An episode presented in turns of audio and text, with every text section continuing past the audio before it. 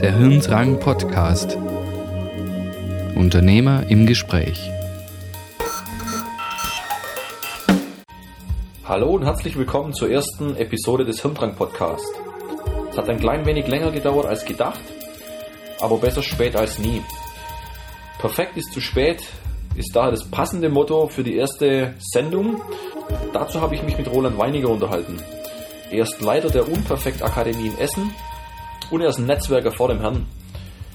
Ich freue mich, dass ihr reinhört und ich wünsche viel Spaß in den nächsten circa 35 Minuten.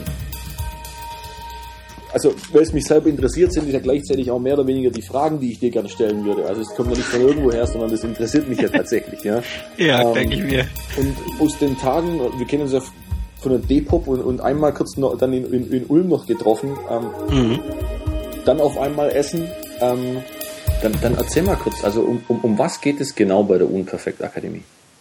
Ja, also eigentlich ist äh, das Motto ist ja perfekt ist zu spät. Das passt perfekt zu meinem Thema. da bin ich auch noch weit davon weg. Und wir sind im Endeffekt so an der Schnittstelle ähm, zwischen dem totalen Start und dem Ausprobieren und der Innovationsfindung in Unternehmen. Also unsere Zielgruppe ist quasi, sind die Leute im Unternehmen oder in Organisationen, die so ein bisschen gucken müssen, was passiert so in den nächsten 20 Jahren oder so. Ne? Also so die Trendforscher, die Leute, die irgendwie neue Produkte entwickeln müssen. Also in großen Unternehmen ist es üblicherweise halt Business Development ne? mhm. letztendlich. Und für die Leute sind wir quasi die Kreativen die Ideengeber. Man kann sich also bei uns Ideen holen und die ausprobieren. Und von zehn Ideen, die man halt ausprobiert, ist halt eine super geil. man muss, muss damit leben können. Man muss damit leben, muss ich noch sagen, mhm. muss damit leben können, dass, dass man halt auch scheitert. Ne? Das ist so eine, ähm, so eine Geschichte, die ist in Deutschland nicht so, so gern angesehen, ne? weil Scheiterer bist immer Idiot eigentlich. Mhm. Aber das gehört einfach zum Business und gerade wenn man wirklich innovative Sachen machen will, dann muss man auch akzeptieren können, dass man scheitert. Na klar. Also das heißt, ja. Unternehmen mhm. kommen auf euch zu, um neue Themen zu erforschen oder, oder wie, wie, wie geht das Ganze idealtypisch vonstatten? Naja, gut, das Unperfekthaus hat natürlich einen gewissen Ruf mhm. im Ruhrgebiet. Also das ist ja auch ein 4000 Quadratmeter Kreativzentrum. Und das heißt, die Unternehmen haben zumindest eine gewisse Vorstellung, was die kriegen können. Ne? Die mhm. haben im Augenblick natürlich die Vorstellung, das sind hunderte von Kreative und deren Kreativität zapfe ich einfach an. Okay. Das ist so die grundsätzliche Vorstellung. Okay. Wir sind da aber schon einen Schritt weiter. Also das ist gut und das ist ja auch quasi das Kulturgilde-Prinzip, ne? dass wir also quasi so Creative Think Tanks für Unternehmen oder Organisationen oder zu Themen einfach bilden. Mhm. Aber es geht natürlich ein bisschen weiter, das Ganze. Ähm, wie wir das machen, ist, wir haben jetzt mal drei naja, Dienstleistungen definiert. Die eine ist einfach partizipative Kongresse machen. Das heißt, wir haben eigentlich nur eine grobe Idee zu einem Thema, wie jetzt kreative Immobiliennutzung, mhm. und rufen quasi die Leute also diese Unternehmen auf, ne? Mhm. oder auch normale Leute, also eigentlich jeden erst einmal im ersten Moment, mhm. zu sagen, wenn ihr eine tolle Idee habt oder jemand wisst, der total geile Ideen hat zum Thema kreative Immobiliennutzung, dann sagt uns den mhm. und wir holen den auf den Kongress. Okay. Und du kriegst eine Freikarte dafür. Das ist so ein bisschen das Gute, was du kriegst. Mhm. Letztendlich, wenn das passiert. Oder du bist selber Sprecher. Wobei die Leute schlagen doch mehr andere vor.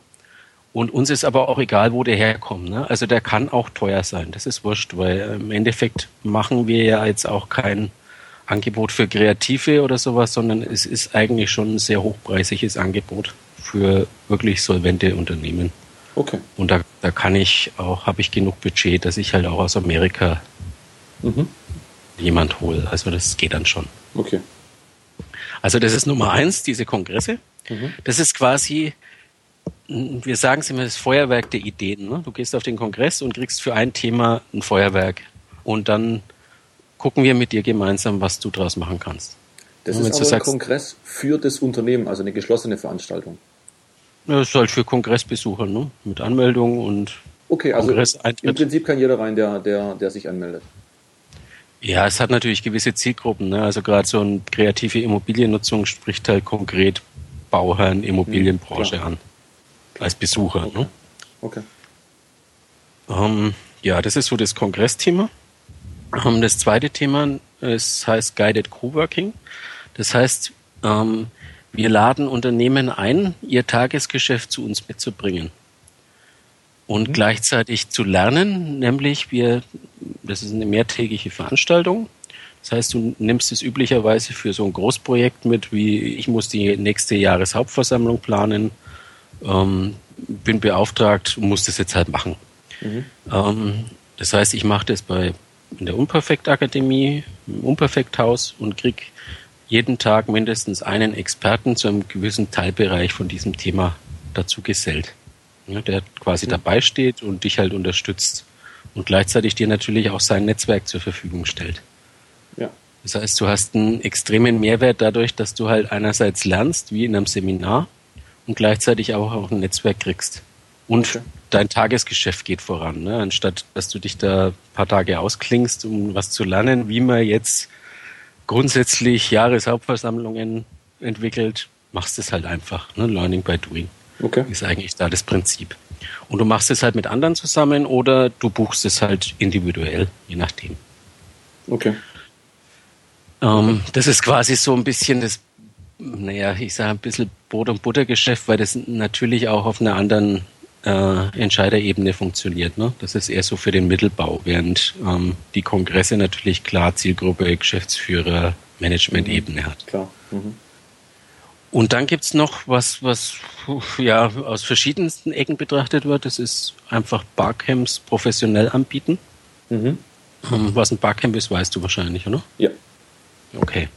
Ähm, und unsere Idee ist halt, dass du quasi das einkaufst bei uns mhm. komplett. Also die komplette Orga, Moderation und wir dir ein Barcamp schneidern, was ähm, entweder eine bestimmte Zielgruppe zum Beispiel hat, dass du sagst, okay, ich bin ähm, ein Gesichtscremehersteller und ich brauchte, bräuchte halt für mein Barcamp lauter Frauen ab 50 oder sowas. Mhm. Und dann holen wir die dir quasi die Gäste auch dazu. Oder du sagst, du willst ein Barcamp mit lauter Kreativen, dann holen wir dir halt die Kreativen dazu. Oder du willst ein Barcamp mit totalen Visionären und mal was komplett Verrücktes hören, dann holen wir dir halt Zukunftsforscher, Science-Fiction-Autoren oder whatever. Okay. Okay.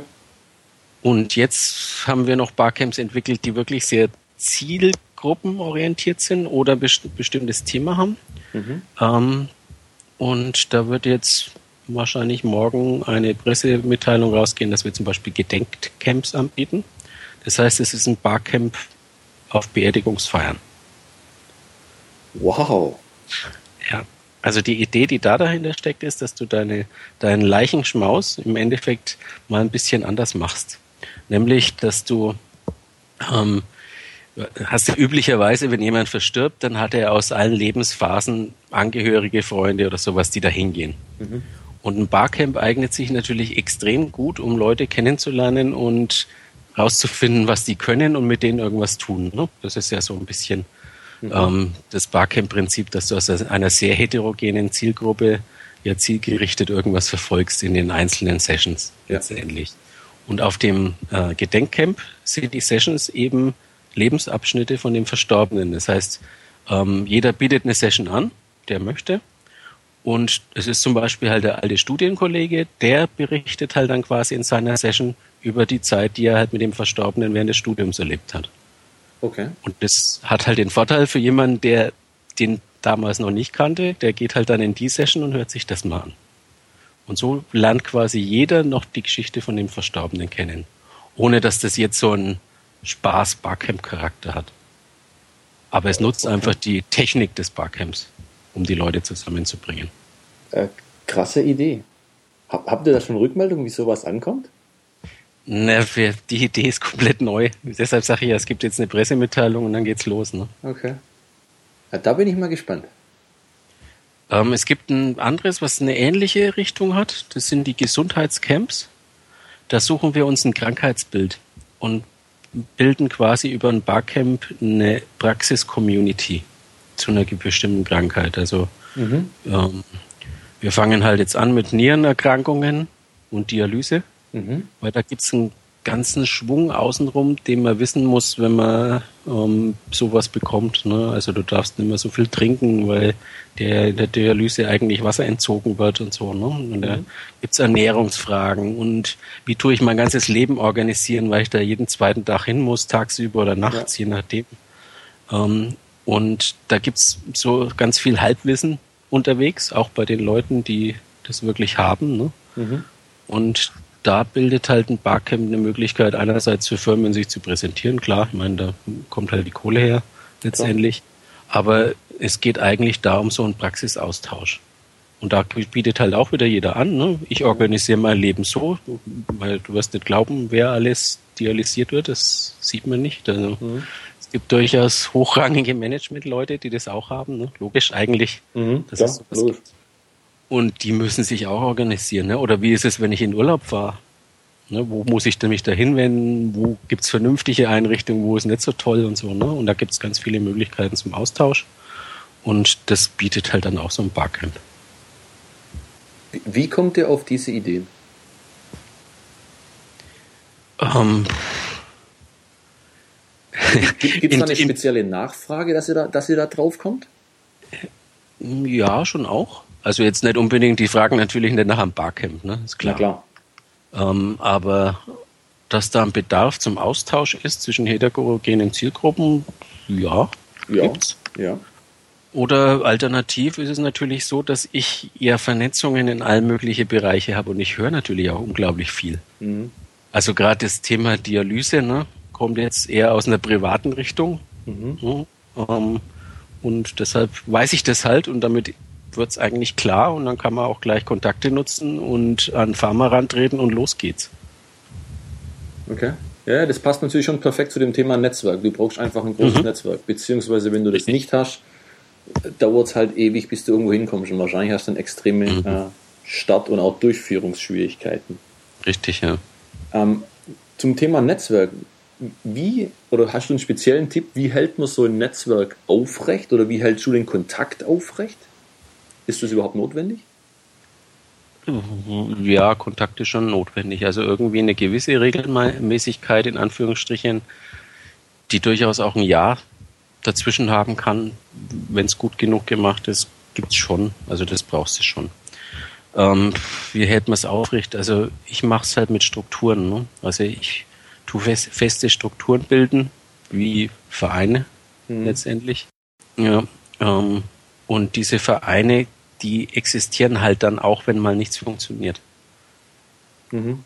Und die Vereine haben halt bei mir noch ein Dach, ne, ein Dachverband meistens. Und mhm. der Dachverband ist ja quasi, ja, die Sammlung der Vereine und der Aktivitäten. Das heißt, wenn halt in einem Verein mal ein paar Monate nichts passiert, gibt es trotzdem genug Neuigkeiten, die du wieder streuen kannst. Und so kannst du natürlich auch Kontakte pflegen. Ne? Der hat zwar jetzt vielleicht keine Ahnung von der Spielegilde, der Politiker, der halt in der Kulturgilde vielleicht mithilft, aber du mhm. kannst ihn mit einem Thema füttern, neu. Was vielleicht verwandt ist oder den trotzdem interessiert oder wie auch immer. Wie machst du das dann ganz praktisch? Also geht es per E-Mail oder trifft man sich da regelmäßig? Ja, das ist natürlich der zweite Punkt. Ne? Du brauchst schon mindestens eine Handvoll Leute, die was aufrecht halten. Ne? Also die immer da sind. Ich meine, die wechseln natürlich auch, aber du brauchst so eine gewisse Kontinuität. Ich meine, logisch, in meinem Fall bin natürlich die Kontinuität auch ich selbst, ne? logisch. Mhm. Ähm, aber du brauchst natürlich ein paar andere Leute auch. Und ja, mein Weg ist eigentlich schon E-Mail, tatsächlich aber inzwischen auch Social Media, weil ich schon merke, ähm, dass es viele Leute lesen, wenn ich mit denen dann spreche, ne, dann mhm. wissen die das schon. Und damit weiß ich ja, okay, eigentlich brauche ich es jetzt noch mal, nicht nochmal informieren groß, ne? außer vielleicht über Hintergrundinformationen. Aber mein Lieblingsweg ist eigentlich schon das persönliche Treffen. Weil da kann ich halt auch wieder was mitnehmen. Ne? Wenn ich eine E-Mail e raussende oder einen Facebook-Beitrag oder whatever, mhm. Xing-Ding oder wie auch immer, dann ist es ja ein einseitiger Weg. Ich erfahre ja. ja nichts Neues. Und ich möchte ja auch noch was Neues wissen. Ne? Ich möchte was von dem haben, den ich da treffe. Ähm, und insofern ist das Persönliche viel besser. Da hast du ja jetzt eine perfekte Plattform. Eigentlich, um Leute einzuladen und Gespräche zu führen. Ja, logisch. Krass, das hört sich, also das hört sich wirklich super spannend an. Also, ja, ist immer wieder unglaublich, wie, wie, du, wie du das machst und wie es dann doch irgendwie vorangeht. Also wie, wie alles letztendlich, egal was passiert, äh, vorangeht. Das liegt aber auch daran, dass ein großer Grundbau ist. Ne? Also beim Netzwerken ist natürlich die Aufbauzeit das Kritische. Ne? Letztendlich. Mhm. Also es hört sich jetzt blöd an, aber so die ersten zehn Jahre sind hart. Ich glaube, da würden wir jetzt alle Kreativen zustimmen. Und der Rest wird noch härter. Ja, also das darf man nicht unterschätzen. Also das, das Netzwerken, das ist echt eine langfristige Geschichte. Das hätte ich jetzt auch nicht so gedacht, ne, dass es so ist, aber 20 Jahre sind da nix.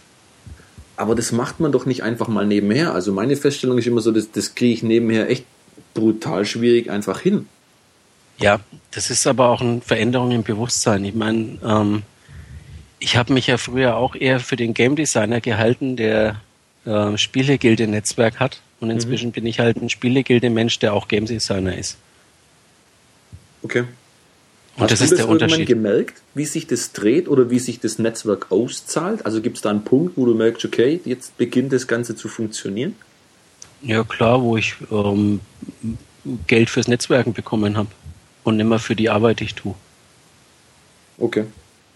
Also Bewusst? Netzwerk organisieren oder ne, Veranstaltungen machen mhm. oder sowas. Ne? Das ist ja dann nimmer meine Aufgabe, ein Spiel zu entwickeln. Klar.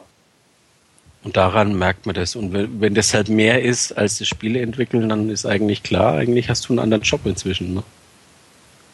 Hast du irgendwelche Tipps, wie, wie, man sowas, wie man sowas macht? Also ein Netzwerk aufbaut oder was sollte man an den Tag legen, damit das funktioniert? Oder was um, hat dir ähm. geholfen? Fragen wir mal so. Ja, der Tipp, um, ja, nicht aufgeben, ist auf jeden Fall ein Tipp. Also, und vor allem nicht glauben, dass sich sofort auszahlt. Also, das, das muss man ablegen können. Weil das Problem, das man hat, ist ja immer so, man muss ja irgendwie auch sein Leben finanzieren. Richtig, ja. Also man kann jetzt nicht sagen, ich mache da mal acht Stunden irgendwas. Ich meine, das funktioniert heutzutage natürlich mit den Medien allem besser denn je und ich glaube, das ist auch, mhm. wie soll ich sagen, trendiger denn je irgendwie so in die Richtung irgendwas zu machen. Aber bei den meisten funktioniert es schlicht und einfach nicht. Also weil sie vielleicht nicht nachhaltig sind oder warum auch immer. Ja, es funktioniert auch dann nicht, wenn man denkt, andere sind Konkurrenz. Mhm. Das ist auch ein wichtiger Punkt, weil ähm, das steckt gerade in unseren Kreativbranchen auch ganz tief drin. Erst einmal das Gefühl, ne, boah, das ist eine andere Werbeagentur oder die machen auch Spiele, in Anführungsstrichen. Ne? Mhm. Ähm, und das ist ja auch im Gegenpart drin. Das ist ja nicht nur in deinem Ding drin, sondern es ist auch beim anderen drin. Und wenn du auf den zutrittst und sagst, hey, lass mal, lass mal uns gemeinsam was machen, dann denkt der andere erst einmal, du willst ihm was wegnehmen. Logisch. Das ist ja vor allem bei Unternehmen so, oder? Ja, ich rede jetzt ja eh von Unternehmen. Ne? Also wenn, auch wenn es nur einer ist, ist ja auch ein Unternehmen. Logisch. Letztendlich. Mhm. Um, ähm, und das ist was, was sehr schwer aus den Leuten rauszukriegen ist. Mhm. Also wir haben das halt umgangen irgendwann, indem wir halt möglicherweise ist es einer der Gründe, warum wir uns so ausgebreitet haben, ähm, örtlich gesehen. Ne? Also am Anfang sind wir ein Nürnberger Netzwerk gewesen ne? mhm. und ähm, haben uns ja dann nach Regensburg, Würzburg, Bamberg, whatever ausgebreitet und bis dann halt Wien, London irgendwann einmal dazu kam. Und das mag schon einer der Gründe sein, weil du natürlich auch keine 500 Werbeagenturen in Nürnberg zusammenbringen kannst und auch ja. gar nicht willst, weil das ist eine ganz andere Arbeit. Das ist ja dann eher eine Verbandsarbeit, ne? Mhm. Eine, eine ähm, Fachlobbyarbeit, die du da tust. Und das ist was ganz was anderes als Netzwerken an sich. Okay. Okay, davon habe ich tatsächlich null Ahnung. Wir haben ja schon mal drüber geredet. Wenn es dann um das Thema Vereinsgründer geht und was auch immer, ist es schon echt hochinteressant, ähm, wie du das gemacht hast und wie du das machst. wie, wie, inwiefern ist es bewusst abgelaufen? Also, dass du anfängst, in Strukturen zu arbeiten, in festen Strukturen? Ähm, schon relativ früh. Also okay. ich meine, wo der, der Verein Noristech, ne, so die, die Urkeimzelle allem das, was ich tue, letztendlich, wie das entstanden ist, gab es ja die Spielegilde auch schon. Und irgendwie musste ich das ja zusammenbringen. Und das hat sich eigentlich ähm, so ergeben, wo, wo die Unternehmen angefangen haben, im Netzwerk so sehr direkt zusammenzuarbeiten und gemeinsam Firmen zu gründen und sowas. Ne? Und dann war eigentlich klar, wir brauchen eine Struktur, weil da ist Firma X mit drei Mitgliedern, da ist Firma Y mit fünf Mitgliedern. Ähm, und was ist das eigentlich, ne? was die da machen? Also welche Art also wir haben das ja Projektteams damals genannt und mhm. es gab zwei Arten von Teams. Die einen sind halt, wir scheren irgendwelche Ressourcen und können dadurch größer was anbieten. Also so Film war da so das ja, Thema. Genau. Ne? Der eine hat halt eine Kamera, der andere einen Schnittplatz, der andere ist ein Tonfuzzi. Und die zweite Art von Projektteam war, wir haben eine bestimmte Zielgruppe und machen so die Agentur aus einer Hand, also dass quasi der Kunde gar nicht so richtig mitkriegt, dass wir eigentlich zehn ja. Kreative sind. Ähm, und jeder macht was anderes, aber es ist eigentlich eins.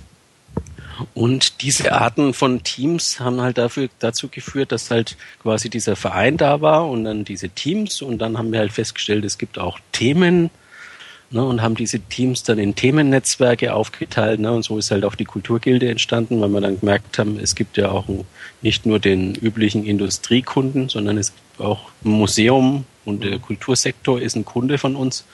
Und den müssen wir entwickeln und so sind eigentlich so die ersten Strukturen entstanden. Und dann habe ich halt festgestellt, dass man natürlich für viele Dinge auch eine Struktur braucht. Ne? Wenn man eine Räumlichkeit haben will, dann muss man die ja anmieten. Und wer mietet die an? Willst du nicht privat machen, weil den Christen unter Umständen gar nicht, ja. weil du was gemeinnützig sein musst. Ne? Und dann kommt halt das Thema Gemeinnützigkeit plötzlich auf.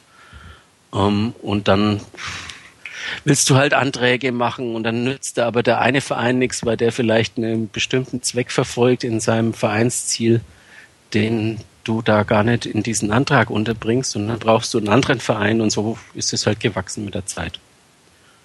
Okay. Und du musst es, du musst es halt so bauen, dass es nicht chaotisch wird.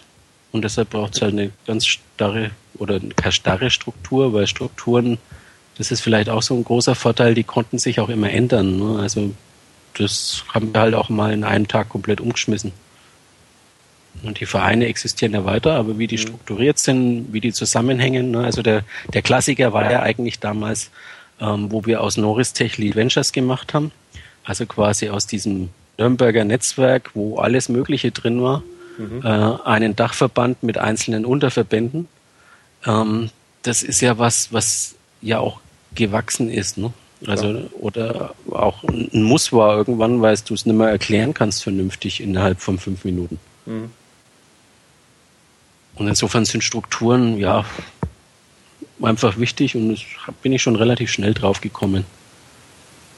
Wie, wie ist es jetzt? Also, im Thema Unperfekt Haus, Unperfekt Akademie, greifst du auf diese Strukturen äh, zurück oder sagen wir, die einerseits, die du mitbringst, die anderen aber, die es vielleicht auch dort gibt. Ja, klar. Also ich meine, das Ganze ist ja meine Kontaktbasis, ne? Das ist ja mein, das, was ich kann, sind ja auch Kontakte, ne? Und die bringe ich logischerweise mit. Ähm, andererseits ist natürlich das Unperfekthaus und mein Chef, der Reinhard Wiesemann, ähm, der ist ja auch Bürger des Ruhrgebiets geworden, ne? der ist natürlich auch im Ruhrgebiet eine Hausnummer. Und insofern kann ich ja jetzt den sein Netzwerk auch nutzen. Ne? Und damit haben wir halt ein Ruhrgebietsnetz und ein Netz, was hier aus, eigentlich außerhalb des Ruhrgebiets mit Schwerpunkt Süddeutschland mitbringt. Mhm. Das ist natürlich eine super Kombo. Auf jeden Fall. Ich meine, so ein, so ein Ding, was ihr da macht, das sollte es eigentlich überall geben oder zumindest mal in jeder äh, größeren Stadt oder ja, sagen wir mal in einem Gebiet etc. Aber da gibt es wahrscheinlich einfach viel zu wenig Leute, die, die sowas in die Hand nehmen und es letztendlich aber auch weitertragen können, weil sie das Netz gar nicht mitbringen. Mhm. Ja, auch im Ruhrgebiet ist es ja so, dass die Städte nicht so grün sind untereinander. Ne? Also da gibt es durchaus gerade Äh, jeder hat seinen eigenen Verkehrsverbund, seine eigene Energiewirtschaft, seine eigene Verwaltung und so. Ne? Also, obwohl das aus unserer Sicht ne, ist es halt so wie Nürnberg, Fürth, Erlangen. Ne? Also da muss man eigentlich viel mehr zusammenarbeiten, aber das ist hier gar nicht so. Hm. Da ist noch viel Arbeit drin. Aber das ist cool, weil das ist ja genau die, die ich gern mache. Ne? Ich bringe ja auch gern Leute zusammen. Und das war ja damals schon so, als wir uns trafen, wo ich dachte, unglaublich. Also, einfach unglaublich. Ähm, ja, stimmt. Und das muss ja irgendwie dann, und dann trifft sich vielleicht, das kann ja gar nicht an jeder Ecke perfekt sein. Also, weiß nicht, wie du da so stehst. Ja, der Punkt ist einfach, dass du es nicht alleine machst. Ne? Also du, ich mache fast nie was irgendwie alleine. Also klar, es gibt natürlich schon Sachen, wenn mir jetzt jemand wie jetzt die Deutsche Bahn sagt, mach mir bitte ein Kinderspiel, dann mache ich das natürlich alleine. Aber mhm. ähm, so Projekte jetzt in der Größenordnung, wo, ich treibe, da brauche ich ganz viele dazu. Und ich bin eigentlich eher der, der halt die coole Idee hat mhm. und halt auch genügend Leute kennt, die dann das können. Das so und die das aber auch die Idee weiterbauen. Ne? Also ich meine, ich habe halt die Initiative, Initiative-Idee ne, letztendlich, aber ich bin ja auch bereit, meine Idee zu verändern. Mhm. Weil ich weiß ja auch nicht alles ich habe halt ein wahnsinniges interdisziplinäres Know-how, weil ich ziemlich viel in meinem Leben schon reingeschnuppert habe. Ne? Und ich kenne auch unglaublich viele Firmen und ich weiß auch, wie die das machen. Aber alles weiß ich nicht. Im Gegenteil. Ich habe halt so ein sehr oberflächliches Know-how, wobei es geht in manchen Dingen schon tiefer. Ne? Aber jetzt, wie man ganz hardcore-mäßig ein C++-Spiel programmiert, das weiß ich auch nicht. Das interessiert mich auch gar nicht. Da ja, gibt es Leute, die kennen es viel besser. Das ist immer so eine Philosophiefrage irgendwie, ob das ja. eher in die Tiefe gehen soll oder in die Breite. Genau. Es war ja bei mir auch so, wo man denkt, okay, da passiert irgendwas, aber wenn man halt zu wenig Leute kennt oder dann auch zu wenig unterwegs ist und Sachen tut, dann passiert wiederum auch zu wenig. Und das ist mhm. so die große Gefahr oder, oder Schwierigkeit eigentlich. Also man hat, man verdient erstmal dadurch kein Geld. Das heißt, man muss irgendwas tun, was einem aber Zeit frisst, womit man Geld verdient. Mhm, ähm, und richtig, das geht ja. wieder zu Lasten dadurch, dass man einfach kein Netzwerk so richtig aufbauen kann. Mhm. Ja, das, das bringt uns schon fast wieder zum Punkt, den du vorher mal angesprochen hast, was so ein Geheimnis ist. Ne? Und ein, ein Geheimnis ist, dass du die Leute hältst, egal in welchem Status sie sind, sich befinden. Und ein, ein Unternehmer oder ein Kreativer befindet sich immer in einem Status, der ist entweder ähm, ihm geht's so gut, dass er dich nicht braucht, als Netzwerk, weil dann hat er seins und er mhm. ist voll ausgelastet, der hat überhaupt keine Lust jetzt zu Netzwerken, weil er, er ist eh voll bis oben hin. Klar. Ganz schlecht, schlechte Situation für einen Netzwerker, weil du kannst auf den nicht mehr zurückgreifen, der macht nichts mehr für dich. Ähm, oder es geht ihm so schlecht, dass er händeringend Aufträge sucht, dann ist er auch bei dir verkehrt, weil du kannst ihm keine geben, jetzt ad hoc, ne, hier bitte ja, so schnell machen ähm, funktioniert auch nicht und er zieht sich komplett zurück, der macht keine Werbung mehr, der geht nicht mehr raus, weil der muss halt seine Miete zahlen oder seine Krankenversicherung oder seine Steuer. Also ist auch weg für dich. Das heißt, der einzige Status, wo du jemanden kriegen kannst, ist jemand, der so gerade so im Abschwung oder im Aufschwung ist. Im Abschwung halt, weil er sieht, uh, ich muss jetzt was machen mhm. und bin jetzt noch, ich habe noch Möglichkeiten oder im Aufschwung und sagen, ey, ich will jetzt mal richtig wuppen und ich brauche jetzt noch zwei, drei Partner und dann kann ich das richtig an den Start bringen. Das ist eigentlich der Zeitpunkt, wo du jemanden kriegst im Netzwerk. Ähm, in den anderen Staaten kommen die gar nicht auf dich zu. Und das Problem von Verbänden, Vereinen, normalen Netzwerken in Anführungsstrichen ist, dass die die zwei anderen Typen nicht halten können, weil die dann austreten als Mitglied zu okay. dem Zeitpunkt. Wenn du Glück hast, der, der dem es zu gut geht, der hat dann auch genug Kohle, aber halt irgendwann halt sieht er nicht mehr ein, warum er dich braucht. Ja. Das ist auch der Grund, warum Großunternehmen nichts mit der IAK machen, weil die brauchen keine IAK. Mhm. Das ist denen scheißwurscht egal. Ähm, und die anderen, klar, die treten einfach aus, weil sie nicht mehr einsehen, warum sie 80 Euro im Jahr Mitgliedsbeitrag zahlen, wenn sie davon nichts haben, ne, in Anführungsstrichen. Es einfach nicht nutzen. Und wir haben das im Endeffekt so umgangen, dass wir irgendwann keine Mitgliedsbeiträge mehr verlangt haben. Das heißt, okay. du musst nicht aussteigen, bloß weil du mal dich zwei Jahre nicht meldest. Okay. Sondern du, du kannst dann informiert. Du bleibst informiert, wenn du dich informieren willst. Wenn nicht, ist es auch wurscht. Aber irgendwann kommt dieser Punkt, wo du wieder in dieser Abstiegs- oder Aufstiegsphase bist. Und dann erinnerst du dich, Mensch, da gab es doch den Roland und bist wieder dabei. Na, wenn das eigentlich kein perfektes Schlusswort ist, ja, da gibt's doch den Roland. Ruf doch den mal an. Krasse Sache. Super cool, Roland. Okay. Aller, allerbesten Dank. Gern geschehen. Ich wünsche dir viel Erfolg. Das war Episode 1 des Hirndrang Podcast. Vielen Dank fürs Zuhören. Ich freue mich über Kommentare auf sämtlichen Kanälen und ich freue mich, wenn ihr das nächste Mal wieder dabei seid. In der nächsten Folge unterhalte ich mich mit Johannes Wagner, ebenso ein toller Gesprächspartner und Unternehmer. Und ich sage bis dahin, ich bin Daniel und tschüss.